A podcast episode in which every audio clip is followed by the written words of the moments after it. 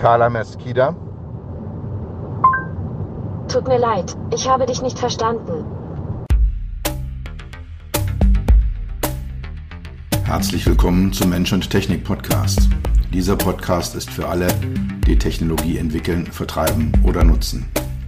Für alle, die immer mal wieder das Gefühl haben, dass Technologie sie überrumpelt oder beherrscht. Für alle, die verstehen wollen, was Technologie mit uns macht und wie wir unser Leben zurückbekommen. Dieser Podcast ist für die, die Technologie sexy machen wollen. All die Produktentwickler, Designer, UX-UI-Profis, Produktmanager, CTOs, CEOs und für dich. Mein Name ist Dr. Peter Röska, für meine Freunde auch Dr. Peter. Ich bin dein Gastgeber und freue mich, dass du dabei bist. Ich bin ja in meinem tiefsten Innern ein gutgläubiger Mensch und ich bin äh, überzeugt vom Guten im Menschen und unterstelle jetzt niemandem irgendwas Negatives oder irgendeine ja, negative Art und Weise, Dinge zu betreiben. Und von daher gehe ich immer davon aus, wenn es eine technologische Lösung gibt, wenn es ein Produkt gibt, wenn es einen, einen Service gibt, dann haben da intelligente Menschen, die wissen, wovon sie, worüber sie reden, äh, die, die wissen, was sie tun, die haben dort Energie, Arbeit, Zeit, Fachwissen, Erfahrung reingesteckt, um ein bestmögliches Produkt zu kreieren. Und ich weiß auch aus meiner langjährigen beruflichen Erfahrung, jedes Produkt ist ein Kompromiss. Es gibt immer unterschiedliche widerstrebende Interessen innerhalb einer Firma, innerhalb eines äh, Projektteams, innerhalb eines äh, Produktteams. Äh, es gibt die Leute, die äh, aus guten Gründen viele Features haben wollen, wie vielleicht ein Produktmanager. Es gibt äh, die Controller, die es immer möglichst billig haben wollen. Es gibt die HMI, User Experience, Usability Leute, die das Ganze möglichst einfach zugänglich haben wollen. Es gibt die Marketing-Leute, die möglichst was Auffälliges haben wollen und so weiter und so fort. Und am Ende ist nachher jedes Produkt, ob es sich um ein Auto handelt, ob es sich um ein Smartphone, um eine App, was auch immer handelt, ein Teamprodukt, ein Produkt, was unter unterschiedlichsten Interessenlagen entstanden ist und es ist damit auch ein Kompromiss. Und ich betreibe deswegen normalerweise kein Technologie-Bashing. Also ich suche mir jetzt nichts raus und sage, Bäh, das ist aber doof und das geht ja gar nicht und das kann man ja überhaupt nicht machen und ich lasse das normalerweise sein. Äh, ich werde aber heute ein Stück weit von dieser Linie abweichen. Ein paar kritische Anmerkungen zu einer super angesagten, mega gehypten Technologie, die ich bei näherer Betrachtung für nicht besonders gelungen halte, die kann ich mir nicht verkneifen. Und äh, ich ergreife jetzt mal die Chance, hier Stellung zu beziehen, die vielleicht auch ein Stück gegen den Mainstream ist, die ein Stück weit gegen auch die Interessen teilweise meiner, meiner eigenen Klienten ist. Aber ich bin nicht umsonst der HMI Punk, von daher nehme ich jetzt mir die Freiheit heraus, ganz ehrlich zu einem bestimmten Thema meine Meinung zu äußern. Und die Technologie, um die es heute geht, ist Android Auto. Was ist Android Auto? Der eine oder die andere wird mit dem Begriff was anfangen können, aber trotzdem erkläre ich nochmal kurz in ein paar Worten, worum es geht. Also Android ist äh, das Betriebssystem von Google, was auf sehr, sehr vielen Smartphones, inzwischen ist es die absolute Mehrheit weltweit gesehen, läuft. Es läuft auf vielen Tablets, es läuft auch in äh, diversen anderen Umgebungen. Es gibt da die Derivate von. Und ähm, dieses ist sehr, sehr präsent, dieses Android-Betriebssystem. Und die Idee hinter Android Auto ist es, eine Verschmelzung hinzubekommen von dem, was auf Handys passiert, auf der einen Seite und dem, was im Auto passiert, auf der anderen Seite.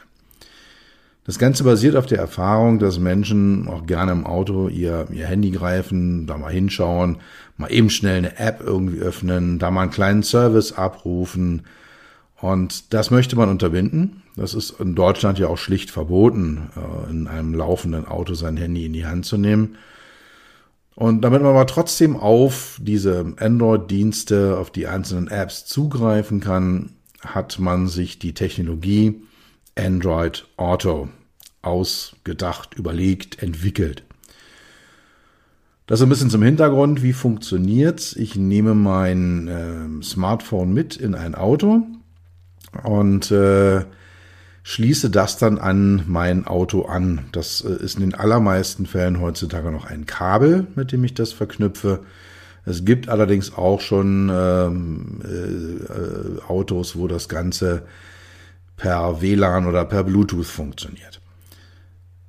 Das äh, ja ist der Anschluss und was passiert? Ich kann eine begrenzte Anzahl von Apps, also nicht alle beliebigen Apps, aber eine bestimmte Anzahl von Apps dann im Auto auf der Hardware nutzen, die im Auto drinnen ist. Also ich habe da mein Infotainment-System oder Navigationssystem oder EV, äh, wie auch immer man das nennen möchte, also meistens ja mit dem Touchscreen dann versehen ähm, und für Android Auto muss es ein Touchscreen haben. Ähm, ja, dann schließe ich das an und dann drücke ich auf die Android Auto Taste und dann habe ich eine begrenzte Anzahl von Apps in einer stark kastrierten Version auf dem Touchscreen im Auto zur Verfügung und kann das dann äh, im Auto nutzen.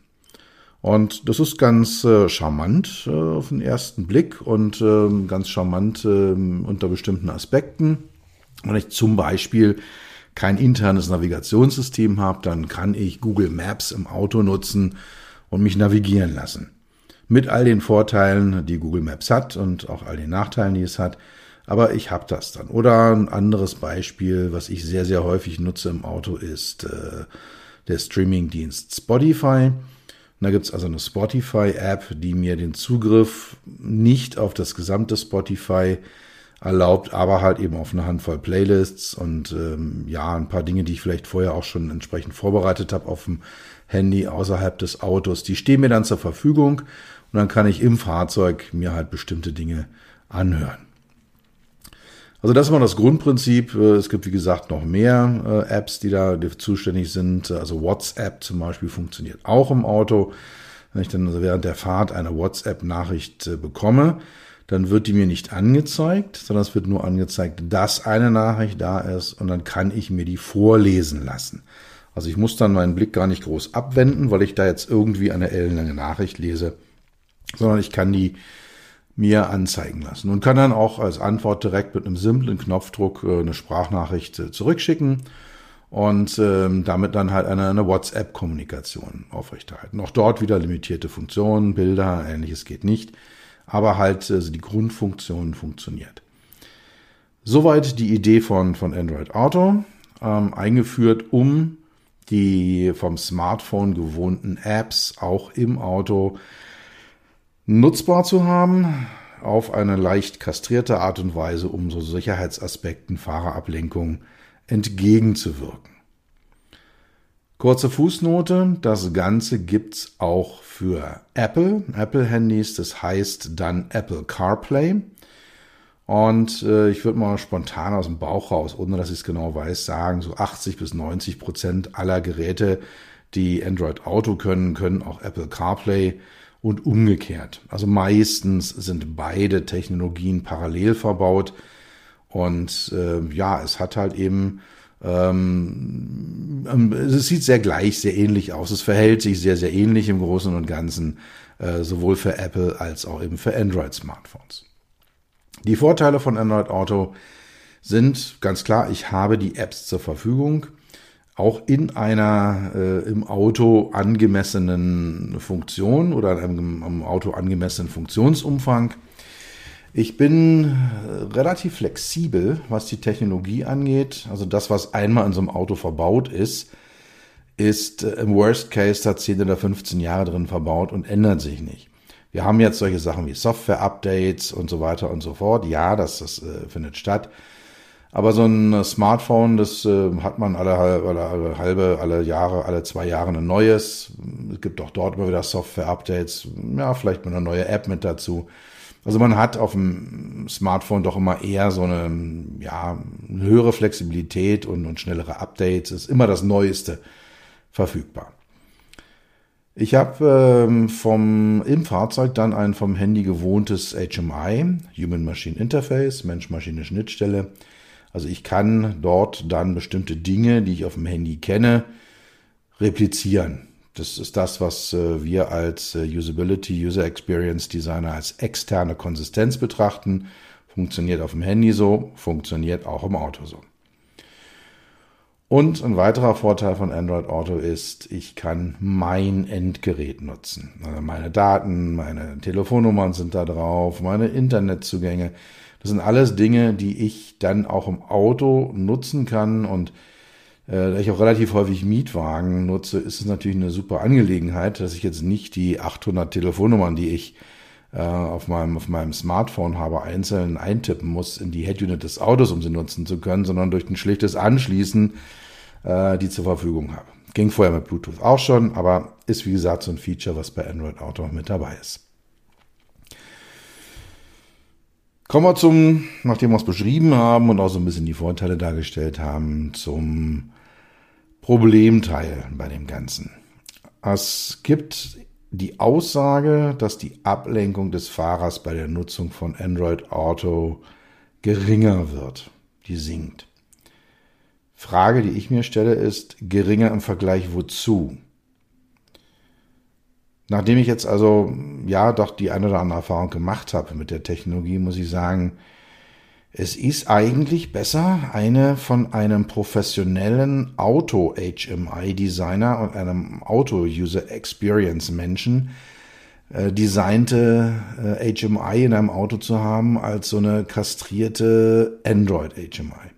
Es ist natürlich so, dass die Fahrerablenkung im Vergleich zum, zur Nutzung des Smartphones deutlich geringer ist. Ich habe eine automobil angepasste Interaktionstechnologie, ich habe eine, einen, einen limitierten Funktionsumfang. Also das ist alles klar, also im Vergleich dazu wird es geringer, aber im Vergleich zu einer gut designten Auto-HMI ist das, was Android Auto einem bietet, nicht weniger ablenkend, sondern mindestens genauso eher mehr ablenkend. Also da fehlt dann doch der Fortschritt. Es gibt aber einen erheblichen Druck vom Markt, diese Technologien in Fahrzeuge zu bringen. Die Nutzer wollen es, die Kunden wollen es. Äh, es findet eine hohe Akzeptanz, äh, zumindest erstmal vorab in der Theorie. Die Leute sagen, jawohl, will ich haben, brauche ich, ist wichtig in meinem Auto. Und dann, ähm, ja, ist es halt im Fahrzeug drinne. Kleiner Spoiler äh, aus den, den Gesprächen, die ich mit meinen Klienten führe. Es gibt auch in der Autoindustrie hinter vorgehaltener Hand erhebliche Kritik an Android Auto. Das ist zum Teil technologisch bedingt, aber halt auch was äh, das Thema Usability, User Experience und HMI-Design angeht. Was sind denn immer so konkrete Kritikpunkte an Android Auto? Worum, worum geht's denn da jetzt alles? Also das eine ist, dass der OEM einen Kontrollverlust erleidet. Da ist dann ein, ein äh, Device, ein technologisches Artefakt auf seinem Armaturenbrett. Und das wird von einem externen Spieler bespielt. Also da kommen dann Apps rein, die nicht kontrolliert sind. Da ist dann ein Betriebssystem mitgekoppelt, was nicht kontrolliert ist. Da ist eine Hardware mit dabei, die der Autohersteller nicht kontrollieren kann. Und dass sich die OEMs, also die Fahrzeughersteller, darauf einlassen, auf diesen Kontrollverlust, das überrascht mich erheblich. Zeigt, wie groß der Druck vom Markt ist. Aber wenn ich mir überlege, welche Diskussionen ich vor 10, 15 Jahren hatte und wie heilig die äh, Elektronikinfrastruktur eines Autos war und äh, wie, wie strikt der Verbot von allem Externen auf einem Armaturenbrett waren, habe jetzt 10 bis 15 Jahre gesagt, das eigentlich sind es auch fünf Jahre. Vor fünf Jahren war das auch noch so, dass es immer hieß, nee, nee, nee, nee, Finger weg. Das ist äh, meine Domäne, sagt der Autohersteller. Da kommt keiner ran und rein. Gut, weiterer Kritikpunkt hatte ich auch schon so ein bisschen gestreift. Die HMIs, äh, die da angezeigt werden, die sind nicht für das Auto entwickelt worden. Sie sind ein bisschen kastriert worden. Es ist aber im Endeffekt das, was auf Smartphones und Tablets läuft. Bisschen angepasst. Das ist aber nicht originär Automotive. Weiterer Kritikpunkt, langes äh, Startup-Zeiten, äh, die sich einstellen. Und auch ein technologischer Punkt ist, dass äh, Android Auto ein ja, trojanisches Pferd ist. Also es ist unklar, was mit den Daten passiert, die dort abgegriffen werden. Ähm, man weiß, wo sie ungefähr, wo sie hingehen. Ähm, es wird immer heilig versprochen, dass es alles ganz sauber ist. Nach allen Erfahrungen, äh, die ich sowohl beruflich als auch privat gemacht habe, kann ich nur sagen, das ist eine Lachnummer. Ähm, die Daten werden natürlich für alles Mögliche verwendet, die man da produziert. Und das Auto war bis vor ein paar Jahren ja mal so die letzte äh, Insel der Glückseligkeit, der Diskonnektivität, äh, der, der, der, der, der Privatheit. Das ist durch und äh, wird mit Android Auto nochmal weniger Realität. Hackerangriffe, sagen Technologieexperten, können leichter durchgeführt werden äh, über Android Auto. Kann ich keine Meinung zu entwickeln, habe ich keine Ahnung von, aber ist eine Aussage. Und äh, es gibt eine erheblich verlangsamte Reaktion auf die Probleme des Nutzers. Es ist eine unklare Verteilung der Verantwortung zwischen dem Hersteller, dem Zulieferer, dem, dem Smartphone-Hersteller und, und äh, Google. Weil wenn jetzt irgendwas nicht funktioniert, äh, rufe ich beim Fahrzeughersteller an, der sagt, nö, ist ein Problem des Zulieferers, der sagt, nö, ist ein Problem des Handyherstellers, der sagt, nö, ist ein Problem von Google, Google sagt, nö, ist ein Problem vom OEM. Und dann habe ich da klassisches Ping-Pong, was da gespielt wird und ich werde unter Umständen für ein, ein, ein Problem, was aufgetreten ist, von niemandem äh, eine, eine vernünftige Auskunft erhalten, von niemandem eine, eine hilfreiche Information bekommen. Gut, soweit zur Einleitung. Kommen wir zum konkreten Thema. Flughafen Palma de Mallorca. Ich bin frisch gelandet und äh, habe zwei Wochen Urlaub vorm Bauch, gehe zum äh, Vermieter, Fahrzeugvermieter meines Vertrauens. Hatte da wie üblich so ein kleineres Auto äh, reserviert mache ich immer ganz gerne, weil in Mallorca gibt's fürchterlich enge Gassen und, und äh, die Altstädte sind alle nicht besonders autofreundlich und, und eigentlich brauche ich keine größere Karre. Aber der Vermieter hat mich auf ein größeres Fahrzeug, auf ein Midsize SUV aus einem ja, großen deutschen Autokonzern abgegradet. Und super Sache, freut man sich drüber und ich steige ein und stelle fest, wow, Android Auto an Bord. Ich hatte vor drei Jahren schon mal einen Mietwagen mit, mit Android Auto in den USA und habe da eher gemischte Erfahrungen gemacht und dachte mir, hey, sind drei Jahre vergangen, da ist bestimmt toll was passiert, freue ich mich drauf. Und ich hatte in den letzten drei Jahren immer eher so akademische Erfahrungen, mal in einem Versuchsfahrzeug, mal auf kurzen Strecken, aber dieses Mal hatte ich dann zwei Wochen echte Nutzererfahrung. Äh, wir sind auch relativ viel mit dem Auto auf der Insel unterwegs gewesen, also echte Nutzererfahrung intensiv einsteigen können. Meine Ergebnisse. Ich spoilere das schon mal vorneweg. Äh, ich habe erhebliche Zweifel, ob das Thema Android Auto überhaupt irgendwas zeigt. Fangen wir mal an. Die Verbindung ganz zu Beginn konnte ich relativ einfach herstellen. Wobei mir da auch geholfen hat, dass ich einfach wusste, wie es prinzipiell geht, was man machen muss. Auch so ein bisschen die Technologie verstanden habe. Ja, das, das ging ganz gut. Und auch so eine ähm, ja, positive Überraschung war, hey, das läuft ja ohne Kabel. Also das erste Mal Android Auto ging nur mit Kabel. Jetzt äh, ging es auch ohne Kabel. Ich habe dann relativ lange gebraucht, um herauszufinden, dass nicht der Bluetooth-Kanal ver verwertet wird, wie ich vermutet habe, sondern der WLAN-Kanal. Spielt in meinen späteren Ausführungen noch eine gewisse Rolle. Ähm, muss man aber auch erstmal verstehen, dass das so ist, äh, dass da also nicht das gewohnte Bluetooth, sondern das WLAN verwendet wird, um die Verbindung zwischen Smartphone und Fahrzeug herzustellen. Der Haupt-Use-Case war Navigation. Also ich habe das eigentlich immer mitlaufen lassen, auch immer zu gucken, wie geht es so, wie funktioniert es. Und ähm, ja, da war also wie gesagt die Navigation so ein Use Case, mit dem ich mich mal intensiv auseinandergesetzt habe. Erster Punkt, Es gibt eine Spracherkennung dort und diese Spracherkennung ist extrem, extrem schlecht. Ich habe also bei Eingabe der Fahrziele maximal 50 Prozent wurden erkannt. Und es war unabhängig davon, welche Fahrziele das waren. Und es war auch unabhängig davon, welche, äh, wo, wo, wo ich mich befand. Man könnte ja sagen, das ist ja einer der großen Nachteile von Android Auto, auch ich brauche ständig Netzverbindung. Ähm, aber unabhängig davon, wie gut oder schlecht das Netz war, unabhängig davon, welche Fahrziele ich eingegeben habe, so eine Erkennerrate von 50 Prozent ist einfach grauenvoll. Und dann kam die Ansage, ich habe dich leider nicht verstanden. Und äh, ja, das ist ja schon mal gefakte Empathie, mag ich ja auch gar nicht, aber das ist ein anderes Thema. Aber teilweise kann man auch gar nichts. Dann hat man also diesen Spracherkenner-Button gedrückt, hat sein Fahrziel, Palma de Mallorca, Paseo Maritimo, eingegeben und es kam gar nichts. Überhaupt nichts. Und es war auch so, dass wenn man eine Spracherkennung machte und er erkannte es nicht, er sofort die Spracherkennung zugemacht hat. Das heißt, wenn ich es nochmal probieren wollte, vielleicht habe ich ja ein bisschen undeutlich gesprochen, musste ich diesen Button nochmal drücken führt zur Fahrerablenkung. Das ist nicht die schlimmste aller Fahrerablenkungen, aber es ist unnötig. Also in meinem fest eingebauten System, was ich im Fahrzeug habe, meldet sich das System und sagt, ich habe Sie leider nicht verstanden. Bitte wiederholen Sie. Und dann kann ich das Fahrziel oder was auch immer ich möchte nochmal sagen. Und ja, das ist äh, einfach die deutlich bessere Variante, als einfach nichts zu tun und dann abzuschalten. Das ist unfreundlich und ist von der Usability her auch nicht besonders toll und es ist auch äh, von der User Experience her unter aller äh, Akzeptanz.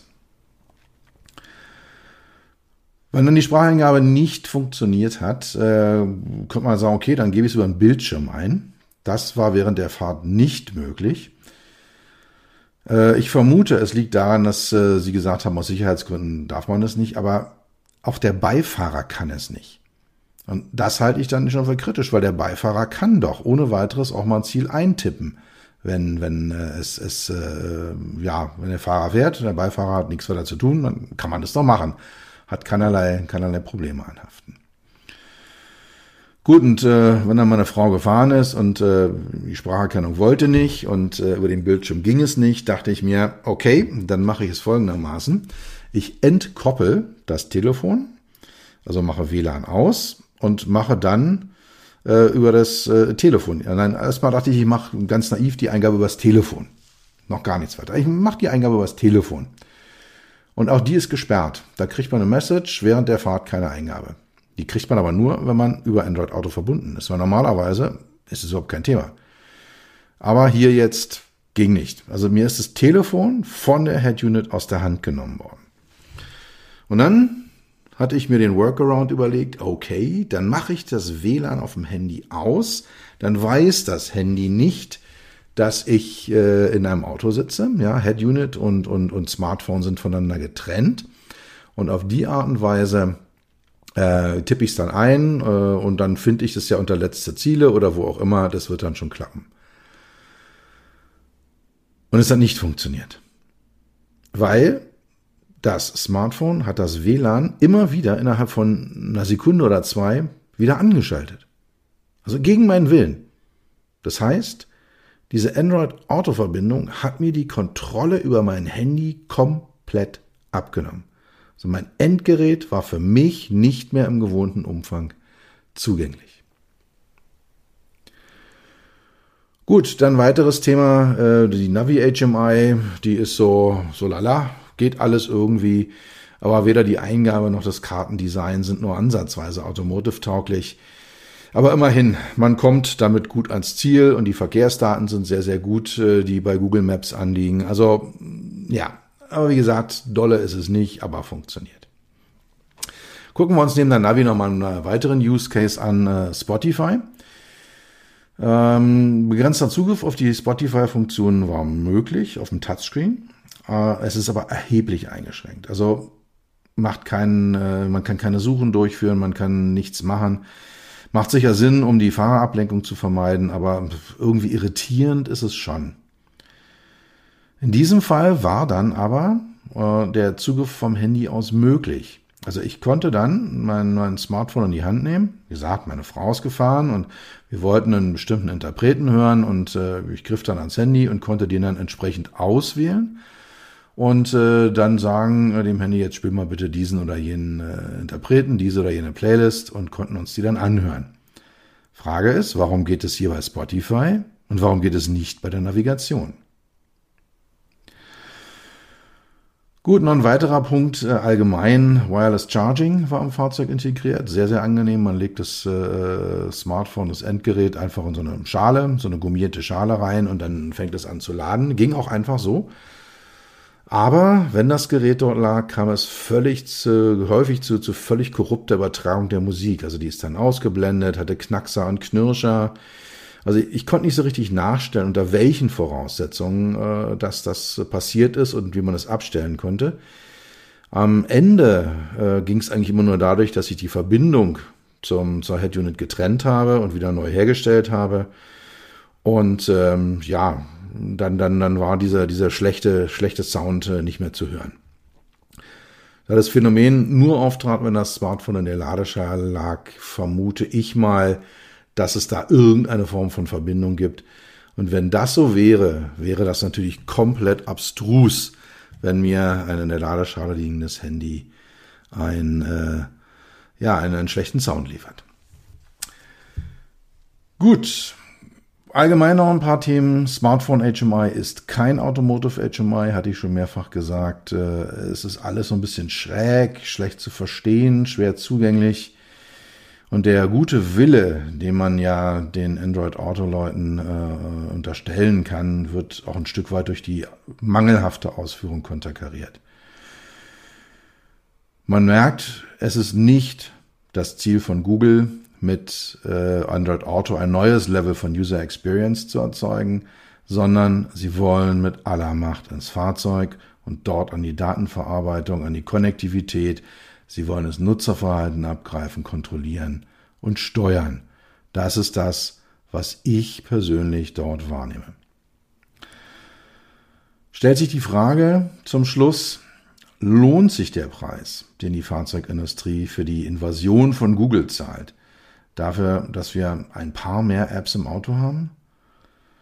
Und es bleibt auch die Frage, ist es wirklich ein essentieller Schritt nach vorne, was die User Experience angeht? Aus meiner Sicht klares Nein.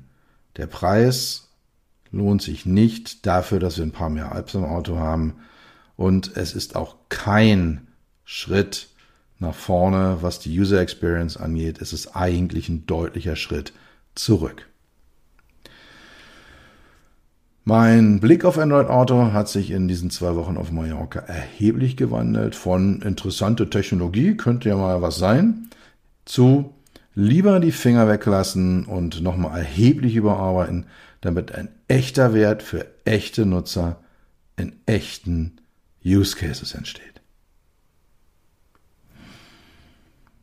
Das war's für heute. Vielen Dank fürs Zuhören. Wenn dir dieser Podcast gefallen hat, dann empfehle ihn noch weiter an einen Menschen in deinem Netzwerk, weil je mehr Menschen zuhören, desto höher wird er gerankt und desto noch mehr Menschen können diesen Podcast hören und ihr Wissen daraus beziehen. Carla Mesquida. Tut mir leid, ich habe dich nicht verstanden. Carla Mesquida. Tut mir leid, ich habe dich nicht verstanden. Carla Mesquida. Tut mir leid, ich habe dich nicht verstanden.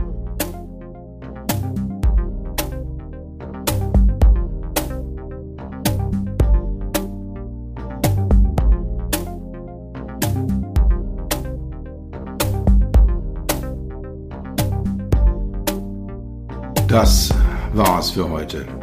Ich bedanke mich dafür, dass du Zeit mit mir verbracht hast. Du hast etwas für dich getan, was dir keiner mehr nehmen kann. Für einen weiteren Austausch findest du mich auf LinkedIn und auf meinen Webseiten www.peter-rösker.com Rösker mit OE und SS oder unter www.beyond-hmi.de Bis zum nächsten Mal. Pass auf dich auf und bleib gesund.